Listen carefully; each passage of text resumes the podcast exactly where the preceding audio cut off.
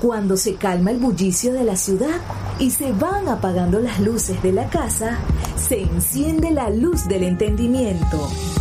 Desde este momento comienza Puerto de Libros, Librería Radiofónica, programa que contiene todos sus elementos tipo A. Puede ser escuchado por niños, niñas y adolescentes sin la supervisión de padres, madres o representantes. Comienza Puerto de Libros, Librería Radiofónica.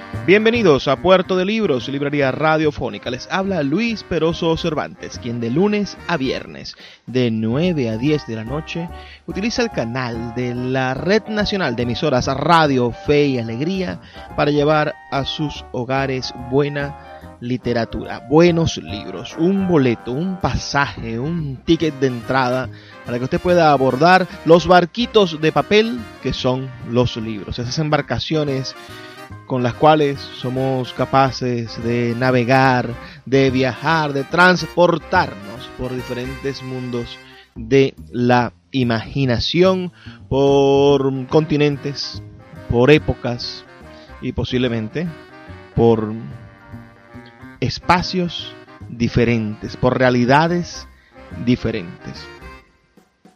Sé que todos los días tenemos dificultades, pero estas dificultades se ven opacadas frente a la capacidad que ha tenido el hombre para transformar la realidad. Vivimos unos días congestionados, aumentan vertiginosamente los casos de coronavirus en Venezuela, pero aún así podemos nosotros refugiarnos en los libros y tener la, la, esperanza de que la buena literatura, de que las buenas cosas, de que el arte, muy a pesar de, de todas las tragedias, de que el arte va a prevalecer. Hoy estamos emitiendo nuestro programa número 171. 171 programas. ¿Cuántos programas has escuchado de Puerto de Libros? Desde qué programa nos escuchas, envíanos un mensaje de texto al 0424 672 3597 0424 672 3597 y de esa manera podemos entrar nosotros en contacto. También puedes escribirnos en nuestras redes sociales arroba librería radio en Twitter y en Instagram. Ese es el punto de encuentro, de conexión, de hallazgo, de cercanía que tenemos con ustedes. También pueden escuchar este y todos nuestros programas a través de las plataformas de podcast. Mm, somos, estamos en un montón, pero principalmente distribuimos a través de Anchor y nos puedes escuchar en Spotify, puedes escucharnos también en Google Podcast, puedes escucharnos en Evox y en un montón de plataformas de podcast a través de las cuales están ya disponibles todos nuestros programas anteriores, incluyendo este en este preciso momento que tú lo escuchas por radio. Si nos escuchas a través de una plataforma de podcast, también te pedimos que nos envíes un mensaje de texto o que, o que nos reportes tu sintonía en nuestras redes sociales. El día de hoy vamos a estar leyendo un, un libro del autor uruguayo Mario Benedetti, que en este año 2020 cumple 100 años de haber nacido, ya que Mario Benedetti nació en el año 1920. Es uno de los grandes escritores del cono sur de nuestro hermoso continente. Vamos a estar leyendo su libro titulado Despistes y Franquezas, que es un hermoso libro de micro relatos, de relatos breves. Vamos a estar leyendo algunos de estos, este montón de maravillosos relatos breves que se nos presentan. Además, estamos leyendo en un libro muchísimo más grueso y más interesante. Fue tenemos en nuestra mano el, tomo de sus cuentos completos, editado por Alfaguara. En el año, ya les voy a decir de qué año es este libro que vamos a estar leyendo esta noche, en el año 1994. Esa es la edad que tiene este libro que tenemos en la mano. Vamos a estar leyendo entonces Despistes y Franquezas, que tiene un epígrafe de José Hierro que dice, cuando la vida se detiene, se escribe lo pasado o lo imposible. Pero antes de comenzar, vamos a darnos un, espacio, un momentico para escuchar los mensajes que tienen para nosotros nuestros anunciantes. Esas personas que hacen posible que Puerto de Libros, librería radiofónica, llegue a sus hogares de lunes a viernes, de 9 a 10 de la noche, por la señal de la Red Nacional de Emisoras Radio, Fe y Alegría. Sultana del Lago Editores es una empresa zuliana de servicios editoriales. Nuestro catálogo tiene más de 100 títulos de autores nacionales e internacionales. Además, somos la única editorial que presta servicios de impresión bajo demanda en Maracaibo. No necesitas invertir en grandes tirajes. Tus lectores pedirán tu libro, nosotros lo imprimiremos y tú obtendrás regalías. Por ello, también editamos internacionalmente en Amazon y Google Play Books. Conoce más en nuestra nueva página web www.sultanadelago.com o siguiéndonos en Instagram como arroba sultana del lago.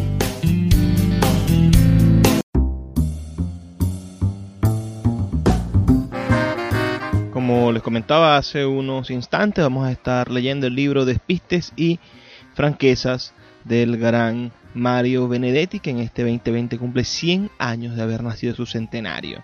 Vamos a leer algunos relatos para comenzar de su de la primera parte de este libro, que tiene como título Despistes. Y en estos despistes tiene también un epígrafe, esta vez del poeta portugués Fernando Pessoa, que dice: ¿Qué es este intervalo que hay entre mí y mí?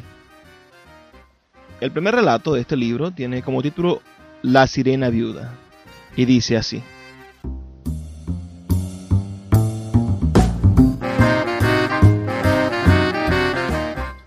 A partir de 1980 yo había estado varias veces en Copenhague y siempre había cumplido con el rito de rendir homenaje a la legendaria sirenita de Eriksen.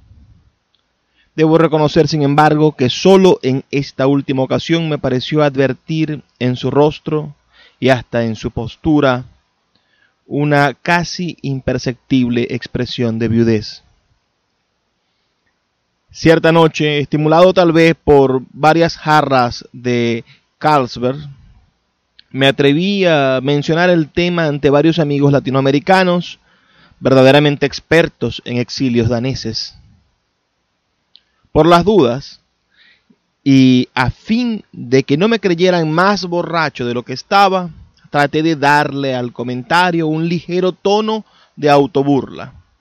Pero para mi sorpresa, todos se pusieron serios y uno de ellos, un santafesino llamado Alfredo, dijo lentamente, como si estuviera midiendo las sílabas. No se trata de que solo tenga expresión de viuda. En realidad es viuda. Ahí nomás se me pasó la borrachera. Y entonces fue Julio, exiliado chileno, quien tomó la palabra. El protagonista de esta historia es compatriota mío. Aunque te parezca mentira, fue Pinochet quien lo empujó hacia la sirenita.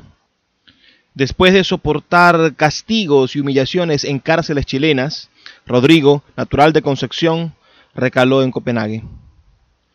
Había transcurrido 24 horas desde su llegada, antes aún de cumplir el primero de los trámites complementarios para confirmar su estatuto de exiliado, cuando ya estaba perdidamente enamorado de la sirenita. Fue un amor a primera vista, aunque eso sí, rodeado de imposibles, como ocurre después de todo, siempre que alguien se enamora de un personaje inalcanzable y célebre. Digamos de Catherine Deneuve, Ana Belén, Sonia Braga, o también de la Sirenita de Copenhague. Es claro que Rodrigo tenía sus rarezas, pero tú, que hasta no hace mucho también fuiste exiliado, bien sabes que en el exilio lo raro es apenas un matiz de lo normal. Por otra parte, Rodrigo hablaba pocas veces de su pasión recién estrenada. Simplemente reservaba alguna hora de su jornada para contemplar a la sirenita como una forma de comprobar que en sí mismo iba creciendo un amor tan desacostumbrado como indestructible. Además, cuando se enteró de que la sirenita en lejanos y cercanos pretéritos había sufrido escarnios, castigos y hasta mutilaciones, halló en ese pasado una nueva zona de afinidad con su propia y escarmentada historia. Así, hasta que un día resolvió transformar lo imposible en verosímil. Estábamos en pleno invierno. Aquí es una estación realmente inhóspita, pero a él no le pareció justo postergar su proyecto hasta la primavera. Por razones obvias, eligió las horas de la madrugada. No quería arriesgarse a que se formara un corrillo de curiosos, incluido algún indiscreto policía, y que decenas o centenares de ojos mancillaran su más gloriosa intimidad. Eran las tres y cuarto de un domingo de enero cuando Rodrigo llegó hasta el objeto de su amor. Ella estaba, como siempre, inocentemente desnuda, y Rodrigo pensó que no era lícito que él permaneciera miserablemente vestido. De manera que, a pesar de los doce grados bajo cero, se fue despojando una por una de todas sus prendas, que quedaron dobladas y en orden junto a sus pies descalzos y ateridos. Ahora sí estaban en igualdad de condiciones su amada y él, castigados, desnudos, estremecidos. A esa hora Rodrigo debe haber apretado sus dientes para que no castañaran y por fin debe haber abrazado tiernamente a su sirena en el tramo más feliz de su nueva existencia. Qué breve fue, claro, porque allí lo hallaron, horas después, dulcemente yerto, sin nueva vida y también sin vida vieja. Y es por eso, ¿entiendes? Que la pobre sirenita tiene esa cara de viuda que le has visto. Más aún, te diré que desde entonces ha pasado a ser una de los nuestros, una exiliada más inmóvil junto al mar, que sueña con la vuelta.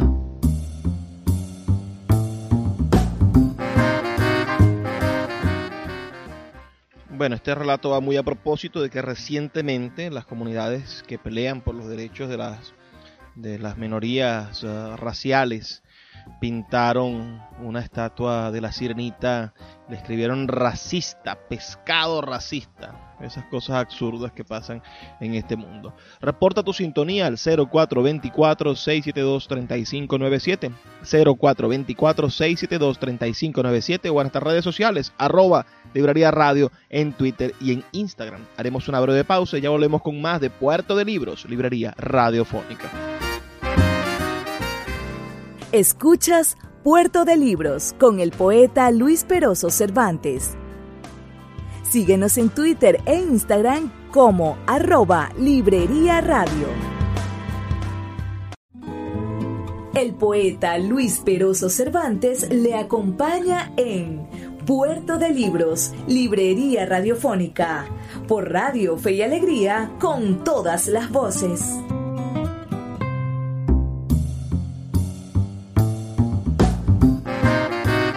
Seguimos en Puerto de Libros, librería radiofónica. Recuerden que nos pueden escuchar como lo están haciendo quizás ahorita por la Red Nacional de Emisoras Radio Fe y Alegría y por nuestras plataformas de podcast. Estamos en todas las plataformas de podcast. Si te gusta este programa, puedes buscarlo apenas termine este de escucharlo aquí en la radio o si lo agarraste tarde, puedes escuchar el principio en cualquiera de las plataformas de podcast del mundo. Hoy estamos leyendo un libro del gran Mario Benedetti. Ustedes saben que Mario Benedetti cumple 100 años de haber nacido, es su año centenario en este fatídico 2020. El libro se llama Despistes y Franquezas. Es un libro verdaderamente estupendo que son micro relatos o micro crónicas. Son narraciones espectaculares. La primera parte se llama Despistes. Ahora voy a leer un, un relato corto, apenas tiene tres párrafos, que se llama El hombre que aprendió a ladrar. Tiene una dedicatoria. Dice, a Tito Monterroso, este agradecido complemento de el perro que deseaba ser un ser humano. Este de el perro que deseaba ser un ser humano, nosotros lo leímos ya anteriormente en un programa que dedicamos a Augusto Monterroso. Pueden también ustedes buscarlo en la plataforma de podcast. También Augusto Monterroso cumple 100 años de haber nacido en este año 2020, porque nació en 1920. Vamos a leer ahora este relato de el gran Mario Benedetti. El hombre que aprendió a ladrar. Lo cierto es que fueron años de arduo y pragmático aprendizaje, con laxos de desaliento en los que estuvo a punto de desistir. Pero al fin triunfó la perseverancia y Raimundo aprendió a ladrar. No a imitar ladridos, como suelen hacer algunos chistosos o que se creen tales, sino verdaderamente a ladrar. ¿Qué lo había impulsado a ese adiestramiento? Ante sus amigos se autoflagelaba con humor. La verdad es que ladro por no llorar. Sin embargo, la razón más valedera era su amor casi franciscano hacia sus hermanos perros. Amor es comunicación. ¿Cómo amar entonces sin comunicarse? Para Raimundo representó un día de gloria cuando su ladrido por fin fue correspondido por Leo, su hermano perro, y, algo más extraordinario aún, él comprendió el ladrido de Leo. A partir de ese día Raimundo y Leo se entendían, por lo general, en los atardeceres, bajo la glorieta, y dialogaban sobre temas generales. A pesar de su amor por los hermanos perros, Raimundo nunca había imaginado que Leo tuviera una tan sagaz visión del mundo. Por fin, una tarde, se animó a preguntarle en varios sobrios ladridos, Dime, Leo, con toda franqueza, ¿Qué opinas de mi forma de ladrar? La respuesta de Leo fue escueta y sincera. Yo diría que lo haces bastante bien, pero tendrás que mejorar. Cuando ladras, todavía se te nota el acento humano.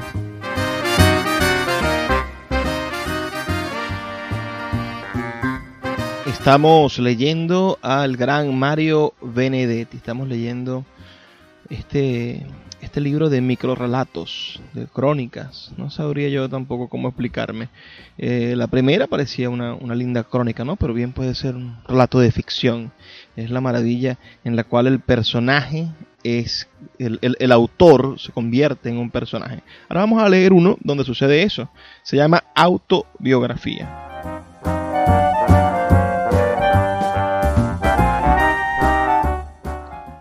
El editor milanés le había dicho que por ahora no le trajera más novelas. Una sabrosa autobiografía. Eso sí. Convéncete, muchacho. Empezó el boom de las autobiografías. Ese era el genio del siglo XXI. Así que trépate al carro mientras puedas. Dante Falconi prometió que lo intentaría, aunque aclaró que su vida no era interesante, ni aventurera, ni escandalosa. Toda vida puede ser interesante o aventurera o escandalosa, dijo el editor milanés con una sonrisa plena de futuro. Si el autor pone sabor cuando la cuenta. Vamos a ver. ¿Nunca mataste a un gato o te masturbaste o le hiciste una zancadilla a tu santa madre o tuviste inclinaciones homosexuales o descubriste que tu viejo tenía una querida o hiciste trampas en el examen o bofeteaste a tu novia o tuviste preso por estupro o torturaste o fuiste torturado o firmaste un cheque sin fondos o te fracturaste la cadera o ganaste una fortuna en el casino o perdiste una fortuna en el casino o confundiste un pegamento con el dentrífico o estuviste a punto de ahogarte o plagiaste a Ungaretti o aprendiste esperanto o plagiaste a Pasolini o tuviste un flemón te lo dice un experto. Con cualquiera de esas menudencias puede escribirse una biografía de clase A. Sí, comprendo, pero, pero, pero yo no me digas que tu vida ha sido tan, pero tan aburrida como para no registrar ningún episodio medianamente atractivo. Ni siquiera es obligatorio que sea morboso. Con que sea morbosito ya alcanza. No, pero yo, pero nada. Mañana mismo te pones a escribir tus escalofriantes memorias, reales o inventadas, y te prometo que en la próxima feria de Milano tú serás un bestseller. A partir de aquella charla tan compulsiva sobrevinieron días de angustia para el pobre autor provinciano. Horas de pánico y frustración frente a la hoja en blanco. El editor milanés había dictaminado, lo esencial es lanzarse. Hay que empezar con una frase de entrada que seduzca al lector inocente, algo que le prometa confidencias y emociones. De modo que Dante Falconi se lanza. Durante varios lustros, la modestia me ha impedido escribir sobre mí mismo. De inmediato aquello le parece detestable. Tacha modestia y pone vanidad. Durante varios lustros la vanidad me ha impedido escribir sobre mí mismo. Dos días después hace triza el papel y escribe, ahora sí con alguna esperanza. Volver al pasado es también regresar a las raíces. Bah, eso carece de humor y el editor milanés le ha recomendado burlarse de sí como una aceptable fórmula autobiográfica. Entonces escribió, la verdad es que no sé si acudir en busca de mis raíces o irme sencillamente por las ramas. Se rasca la cabeza, reflexiona, no soy ni quiero ser un árbol. También la nueva hoja va al canasto. Lástima que Chaplin iniciara sus memorias con un recurso tan manido como nací el 16 de abril de 1889 a las 8 de la noche en Line, Walworth. Algo que automáticamente le impide ahora empezar las suyas con equivalentes y verídicos pormenores. Nací el 22 de agosto de 1949 a las 10 de la mañana en Filoño, Umbría. Lástima, sobre todo, que Elías Canetti inaugurara su evocación de la lengua absuelta de la manera tan siniestra como cautivante. Mi recuerdo más remoto está bañado de rojo. Él, en cambio, no podía vincular sus primeros recuerdos con el rojo, ni con ningún color, ni siquiera gris. Tal vez, empezar, mi primer sueño fue con nada. La verdad es que nunca sueña y en consecuencia no hubo primer sueño. Si por lo menos Nabucco no hubiera comenzado habla memoria con este destello. La cuna se balanceaba sobre el abismo. En su caso personal, piensa la cuna, tras los primeros balanceos, se habría precipitado sencillamente al abismo y, y así no tendría problemas autobiográficos. No obstante, en su mente atormentada se enciende de pronto una luz y no precisamente mortecina. Le parece que ha encontrado cómo arrancar de un modo espectacular y que además sirva para desconectar al auditorio presuntuoso oportunista de su editor milanés. Pone de nuevo papel en la Olivetti y teclea con decisión, inocencia y coraje nel neso del carmín dis nostra vita. Mira como hipnotizado aquella línea. Luego se pone de pie y va hacia el baño. Dante Falconi se enfrenta al espejo y se dice a sí mismo, impotente y furioso, definitivamente no soy aquel Dante, no soy aquel Dante del espíritu. Y aquí es cuando advierte que ha dado en el clavo. Está seguro de que ahora sí, su comienzo entusiasmará al editor milanés. Vuelve a su mesa, cambia la hoja en la Olivetti y escribe, esta vez con plena confianza en sí mismo. No soy aquel Dante del espíritu, soy apenas un Dante de mierda. ¿Qué les parece esa displicencia ¿no? de escribirse ¿no? y definirse de esa manera? Pobre Dante, pobre Dante Falconi, que estaba buscando donde no debía y se consiguió a sí mismo. Vamos a leer ahora un relato mucho más breve de este mismo libro que estamos compartiendo del gran escritor uruguayo Mario Benedetti.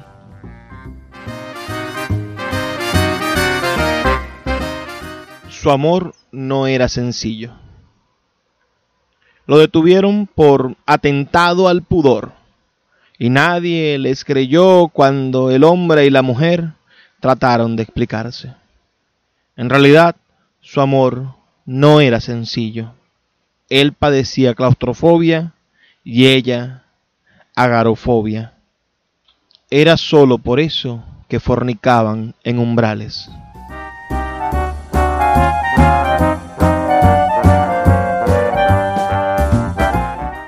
Así funciona el, humor, ¿no? y el relato breve necesita a veces fundamentalmente del humor para mantener esa electricidad, ese contacto con, con la brevedad, con el instante, con el flash del instante. Qué cosa tan maravillosa es el relato breve y qué parecido al chiste, ¿no? Porque los chistes son también pequeños relatos breves, pero la creatividad es la que se impone en todos los sentidos. Estamos, como ustedes sabrán, leyendo al gran Mario Benedetti, que cumple 100 años de haber nacido en este mes de septiembre. Va a cumplir 100 años. Y estamos leyendo su libro Despistes y Franquezas de su libro más grande, ¿no? esto está incluido en los cuentos completos de Mario Benedetti que estamos leyendo para todos ustedes. Vamos a hacer una pequeña pausa de dos minutos y ya volvemos con más de Puerto de Libros, Librería Radiofónica. Escuchas Puerto de Libros con el poeta Luis Peroso Cervantes. Síguenos en Twitter e Instagram como arroba Librería Radio. El poeta Luis Peroso Cervantes le acompaña en Puerto de Libros, Librería Radiofónica, por Radio Fe y Alegría, con todas las voces.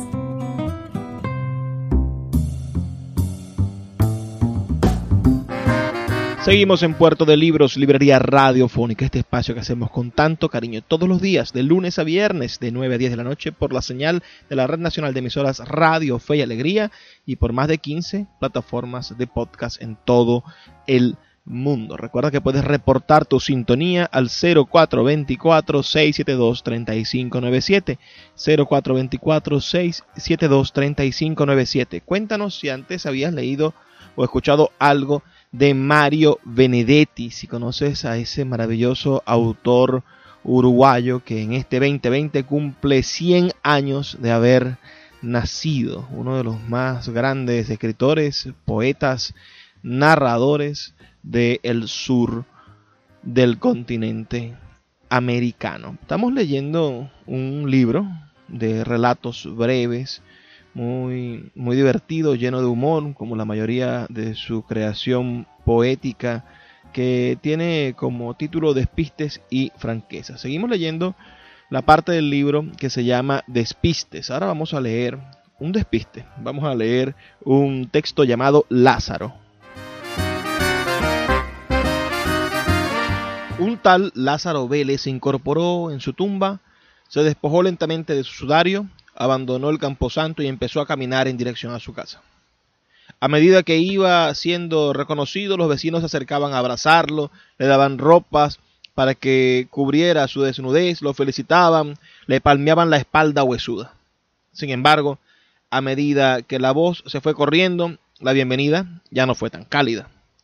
Un hombre que había ocupado su vacante en la sucursal de correos le increpó duramente. Tu regreso no me alegra. Vas a reclamar tu puesto y quizás te lo den. O sea, que yo me quedaré en la calle. Recuerda que en mi casa tengo cinco bocas que alimentar. Prefiero que te vayas. La viuda de Lázaro Vélez, que, pasado un tiempo prudencial, se había vuelto a casar, le recriminó. ¿Y ahora qué? ¿Acaso pretendes que me condenen por vígama? Si quieres que sea feliz, desaparecete de mi vida, por favor. Un sobrino, que en su momento había heredado sus cuatro vacas y sus seis ovejas, le reprochó airado. No pretenderás que te devuelva lo que ahora es legalmente mío. Vete, viejo, ya no molestes más. Lázaro Vélez resolvió no seguir avanzando. Más bien comenzó a retroceder y a medida que desandaba el camino se iba despojando de las ropas que al principio le habían brindado. Por fin un viejo amigo lo reconoció y no le reprochó nada, quizás porque nada tenía. Se acercó a preguntarle, ¿Y ahora a dónde irás? Y Lázaro Vélez respondió, a recuperar mi sudario. ¿Qué les ha parecido ese relato? No se olviden de enviarme sus opiniones, por favor. Ahora vamos a leer uno de los relatos de este libro que se llama Estornudo.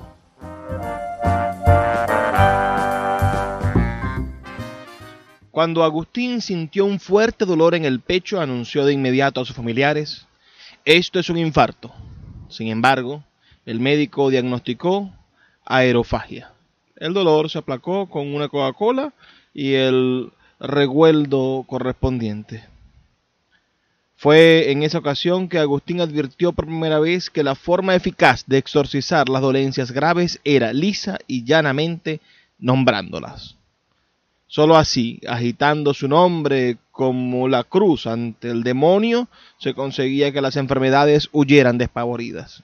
Un año después, Agustín tuvo una intensa punzada en el riñón izquierdo y ni corto ni perezoso se autodiagnosticó cáncer. Pero era apenas un cálculo, sonoramente expulsado días más tarde, tras varias infusiones de quebrapedra. Pasados ocho meses, el ramalazo fue en el vientre y, como era previsible, Agustín no vaciló en augurarse. Oclusión intestinal.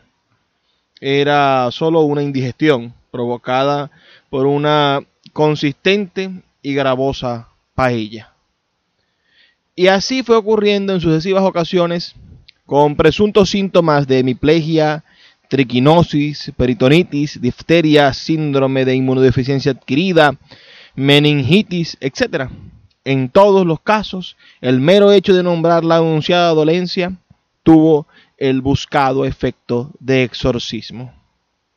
No obstante, una noche invernal en que Agustín celebraba con sus amigos en un restaurante céntrico. Sus bodas de plata con la enseñanza, olvidé consignar que era un destacado profesor de historia, alguien abrió inadvertidamente una ventana. Se produjo una fuerte corriente de aire y Agustín estornudó compulsiva y estentoriamente. Su rostro pareció congestionarse, quiso echar mano a su pañuelo e intentó decir algo, pero de pronto su cabeza se inclinó hacia adelante. Para el estupor de todos los presentes, allí quedó Agustín, muerto de toda mortalidad. Y ello porque no tuvo tiempo de nombrar, exorcizándolo, su estornudo terminal. Ahora vamos a leer un relato de este libro titulado Fidelidades. Recuerden que estamos leyendo a Mario Benedetti, este maravilloso poeta y narrador uruguayo. Reporta tu sintonía al 0424-672-3597 o a nuestras redes sociales arroba librería radio en Twitter y en Instagram. Fidelidades. A sus 35 años, Iliana Márquez tenía marido, Damaso, y amante, Marcos. Saberse querida o al menos deseada por ambos no le causaba la menor ansiedad, más bien le otorgaba una evidente seguridad ante sí misma y ante los demás. Por otra parte, tanto en cuerpos como en temperamentos, Damaso y Marcos eran, por así decirlo, complementarios. De allí que lo que la atraía en uno de ellos no llevaba a desamar al otro. Cuando estaba en brazos de Damaso no pensaba en Marcos ni viceversa. Damaso y Marcos se conocían. No eran amigos, pero no se llevaban mal. Como era obvio, Marcos era consciente de que Iliana se acostaba con su marido, pero en cambio éste ignoraba el verdadero alcance de la otra relación. Por su parte, Eliana se consideraba paradójicamente fiel a ambos, ya que nunca se había sentido tentada por ningún otro hombre.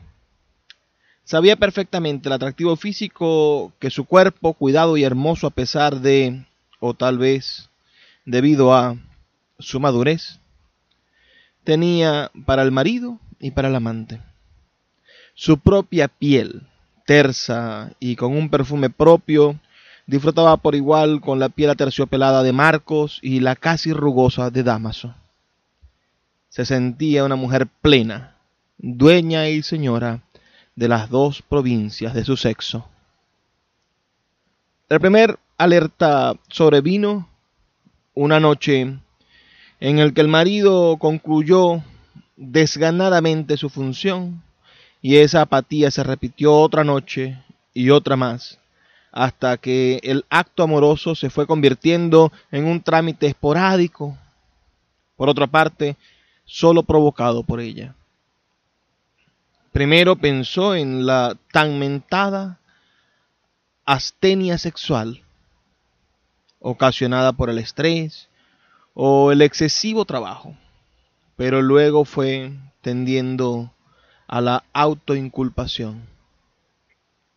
¿Qué pasa conmigo? se preguntaba frente al veterano espejo que reflejaba la imagen de siempre, ni más ni menos. ¿Qué pasa con mi cuerpo? Lentamente fue llegando a la conclusión de que Damaso tenía un amante y ello la amargó profundamente. No podía tolerar esa infidelidad esencial.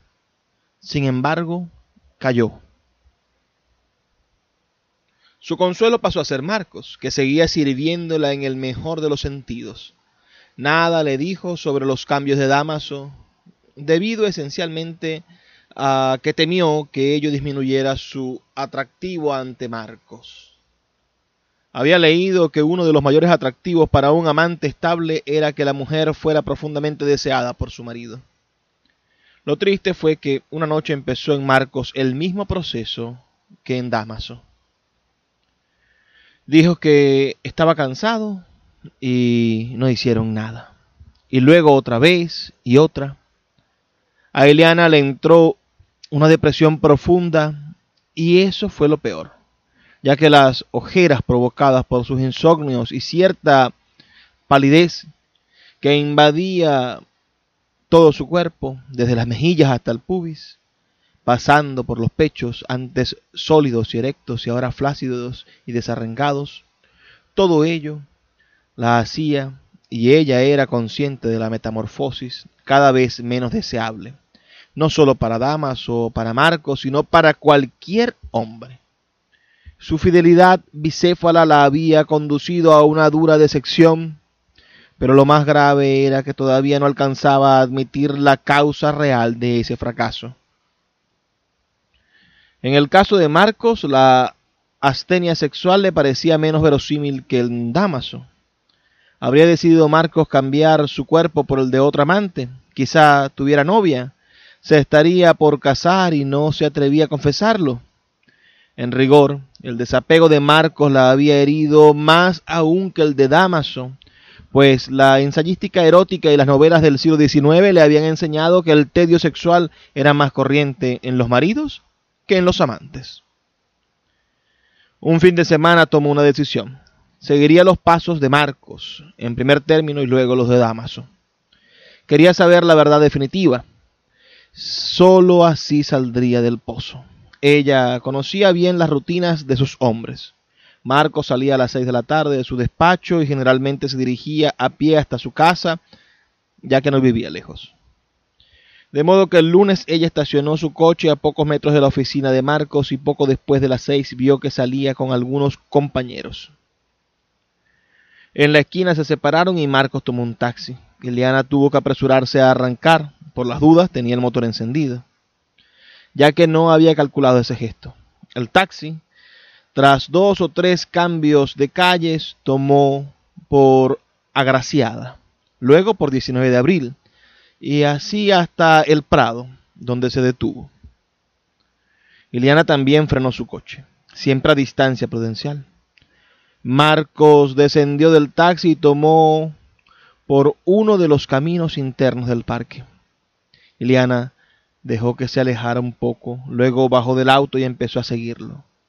Vio que Marcos doblaba a la derecha y ella apresuró el paso para que no se le perdiera. Cuando por fin desembarcó en el nuevo sendero, apenas iluminado por un sol que se iba, vio algo que en el primer instante la dejó estupefacta y de inmediato le restituyó, como por encanto, su antigua y bien amada seguridad. Marcos y Damaso se alejaban de espaldas a ella, tomados de las manos. Escuchas Puerto de Libros con el poeta Luis Peroso Cervantes. Síguenos en Twitter e Instagram como arroba Librería Radio. El poeta Luis Peroso Cervantes le acompaña en Puerto de Libros, Librería Radiofónica, por Radio Fe y Alegría, con todas las voces.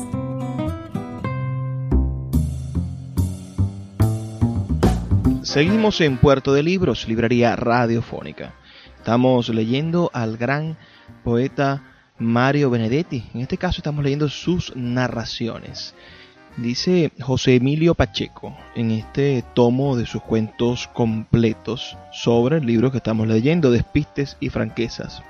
Dice, la variedad métrica y temática de Las soledades de Babel se corresponde con la riqueza de despistes y franquezas su más reciente libro de cuentos. Si los despistes son poemas en prosa, doloras y humoradas, para citar a un poeta campo amor al que nadie cita, las franquezas son relatos de desexilio, esa palabra que la lengua española recibe, como muchas otras, de Benedetti. El cuaderno de retorno al país natal para observar el paisaje después de la batalla, el panorama roto en el que devuelven hasta los árboles cortados y los edificios demolidos, y a los montevideanos y a los hijos y nietos de aquellos primeros montevideanos que han pasado por los horrores de la tortura y la separación. Benedetti es el mismo y es distinto. No se puede ser igual después de lo que ha pasado y de lo que le ha pasado. Cuanto ve y escucha se convierte en materia narrativa porque la fuente de sus relatos es la inagotable vida. Si pensamos que la carrera de Maupassant duró solo una década y que pocos cuentistas hispanoamericanos han ido más allá del segundo libro, la figura de Mario Benedetti aparece todavía más excepcional y admirable. Durante medio siglo ha trabajado como habitante natural en todos los géneros con una fidelidad inexpugnable a la más diversa manifestación del cuento. El impulso juvenil, la voluntad del estilo y el gusto por jugar en serio, presentes en despistes y franquezas y en soledades de Babel, constituyen algo que la mayoría suele perder mucho antes de los 30. Y es que para devolverle lo que él dijo en el centenario de Rubén Darío.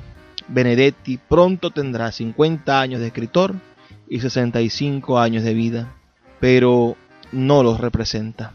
Estos cuentos completos prueban que Mario Benedetti es uno de los grandes cuentistas de nuestra lengua y de nuestro siglo. Palabras mayores del gran José Emilio Pacheco, que está en este tomo bellísimo Ojalá ustedes pudieran conseguirlo. Qué lástima que Alfaguara ya no trabaja en Venezuela. Muchas cosas han ido abandonando el país, entre tanto las editoriales. Es uno de nuestros grandes dolores ver que se van las editoriales y además ver que los propios nacionales atacan a las editoriales que quedan aquí, como ha pasado recientemente con el suceso del premio Rómulo Gallegos. Nosotros en Sultana del Lago Editores postulamos una novela al, premio Rómulo Gallegos, postulamos la novela Sin despedida del maravilloso escritor Álvaro de Marco, caraqueño que, que propuso su novela en el 2019 para ser publicada por nosotros. Nosotros la editamos y estamos orgullosos de haber publicado esa gran novela venezolana. Tan orgullosos estábamos que postulamos la novela al Rómulo Gallegos, que es el premio más importante que, ha conferido el Estado venezolano de los últimos 50 años. 1961 se entregó el primero. Pueden ustedes sacar la cuenta de la trascendencia de ese premio. El primero lo entregó el propio Gallego, se lo entregó a Mario Vargas Llosa.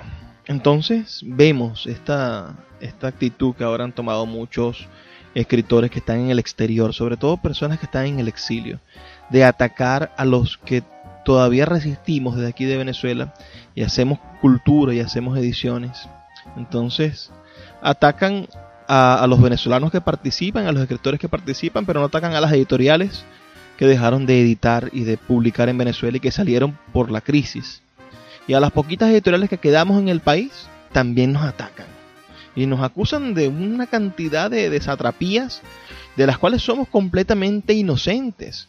Porque participar en un premio que tiene tantos años de fundado no nos hace cómplices de nada, señores. Nos hace cómplices del premio. Nos hace cómplices de gallegos, de la memoria. Nos hace cómplices de, de, de, de Bolaño, por ejemplo. Nos hace cómplices de Fernando Vallejo. Nos hace cómplices de Ricardo Piglia. Nos hace cómplices de los grandes intelectuales que han ganado ese premio más adelante estaremos produciendo un programa dedicado a esa novela, a Sin Despedida, para que ustedes conozcan cuál es nuestra propuesta, la propuesta venezolana para el premio Rómulo Gallegos. Vamos ahora a leer un, último relato de este, de este libro, maravilloso libro que, que hemos estado disfrutando, sobre todo la última, la primera parte, que son relatos bastante cortos y que que funcionan para leer aquí en la radio. Vamos, vamos a leer el texto que se titula Un reloj con números romanos. ¿Te llama la atención mi reloj? ¿Verdad que es lindo? A mí siempre me gustaron los relojes con números romanos. ¿Crees que está atrasado porque marca las once y cuarto? No, no está atrasado. Simplemente hace 10 años que está detenido a esa hora. ¿Por qué? No es tan simple de contar. Nunca hablo de eso, nada más que por miedo a que no me crean. ¿Serías capaz de creerme? Entonces te lo cuento. Más de un recuerdo es un homenaje. Diez años. Recuerdo la fecha, porque todo ocurrió al día siguiente de mi cumpleaños. Tenía quince y estaba bastante orgulloso de mi nueva edad. Pasaba ese verano en casa de mis tíos en un pueblecito mallorquín en medio de un increíble paisaje montañoso. Después de las muchedumbres y el tránsito enloquecido de Barcelona, aquello era un paraíso. Por las mañanas me gustaba ir a la cala que quedaba allá abajo. En hora tan temprana estaba siempre desierta. En esa época nadaba muy mal, así que nunca me alejaba mucho de la orilla porque en ciertos momentos del día las olas altísimas y todopoderosas eran siempre un peligro. Me bañaba desnudo, y eso constituía todo un disfrute en aquel agosto particularmente caluroso. Esa mañana ascendí casi corriendo por el sendero irregular y pedregoso que llevaba a la cala. Y una vez allí, sin mirar siquiera a mi alrededor, me quité el short. Iba a meterme en el agua cuando sentí que alguien me gritaba algo como buenos días. Miré entonces y vi a una mujer joven, morena, hermosa. Llevaba una mínima tanga, pero su busto estaba al descubierto. Sentí un poco de vergüenza y me tapé con las manos, pero ella empezó a caminar y enseguida estuvo junto a mí.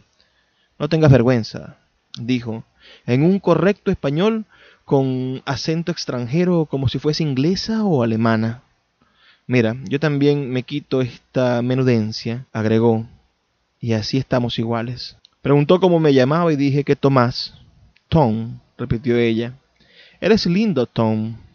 Creo que me puse rojo. Ven, dijo, y tendió su mano hacia mí. Yo le di la mía. Ven, repitió, y me miró calmosamente. Sonreía, pero era una sonrisa triste. ¿Nunca has estado con una mujer? Dije que no, pero solo con la cabeza. ¿Y qué edad tienes? Ayer cumplí quince, contesté con mi orgullo algo recuperado. Entonces comenzó a acariciarme. Primero los hombros, luego el pecho. Yo, yo reí porque me hizo cosquillas. La cintura, siempre sonriendo con infinita tristeza. Cuando llegó a mi sexo, este ya la estaba esperando. Entonces sonrió más francamente y con un poco menos de tristeza, pero no se detuvo allí, continuó acariciándome y así llegó a mis tobillos y a mis pies llenos de arena. En ese momento comprendí que me estaba enseñando algo y resolví ser un buen alumno. Yo también empecé a acariciarla, pero en sentido inverso, de abajo hacia arriba. Pero cuando llegué a aquellos pechos tan celestiales, me sentí desfallecer. De amor, de angustia, de esperanza, de nueva vida, qué sé yo. Nunca más he sentido una sensación así. Entonces, sin decirnos nada, nos tendimos un poco más allá, donde el agua apenas lamía la arena, y ella prosiguió minuciosamente su clase de anatomía. La verdad es que a esa altura yo ya no precisaba más lecciones y la cubrí sin ninguna timidez, casi diría que con descaro. Y mientras disfrutaba como un loco, recuerdo que pensaba, o más bien deliraba, esta mujer es mía, esta mujer es mía. Cuando todo acabó, continuó besándome durante un rato. Luego se quitó el reloj, precisamente este reloj, de su muñeca y me lo dio. Mira, se ha detenido. Eso quiere decir algo. Guárdalo contigo. Y yo, que siempre había querido tener un reloj con números romanos, lo puse en mi muñeca. A ella le dije gracias y la besé otra vez. Entonces dijo, Eres lo mejor que me podía haber pasado, justamente hoy. Ahora me voy contenta porque nos descubrimos y algo maravilloso sucedió. ¿No te parece? Sí, maravilloso. Pero ¿a dónde vas? Al mar, Tom. Voy al mar. Tú te quedas aquí con el reloj que se ha detenido y no digas nada a nadie, a nadie. Me besó por última vez y su lengua estaba salada como si fuera un anticipo del mar que la esperaba. Empezó a caminar lentamente, se metió en el agua y de inmediato fue rodeada por el coro de las olas que cada vez se fueron encrespando más.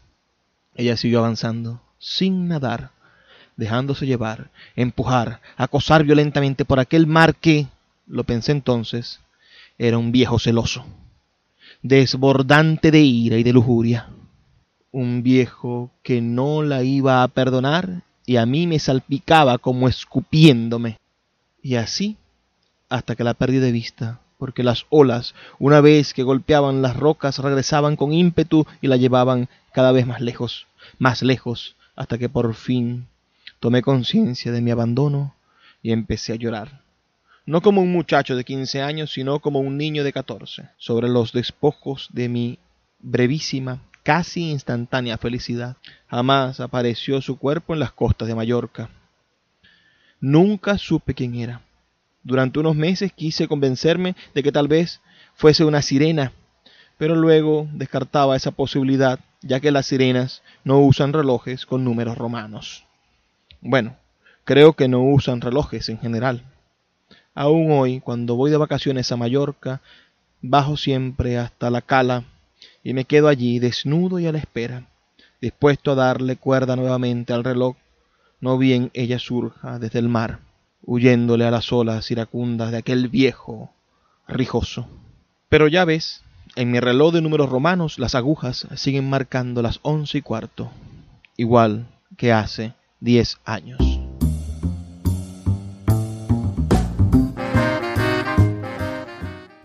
El tiempo ha pasado volando, ya es hora de despedirnos, pero no puedo irme sin antes pedirle que por favor sean felices, lean poesía. Sultana del Lago Editores es una empresa zuliana de servicios editoriales. Nuestro catálogo tiene más de 100 títulos de autores nacionales e internacionales. Además, somos la única editorial que presta servicios de impresión bajo demanda en Maracaibo.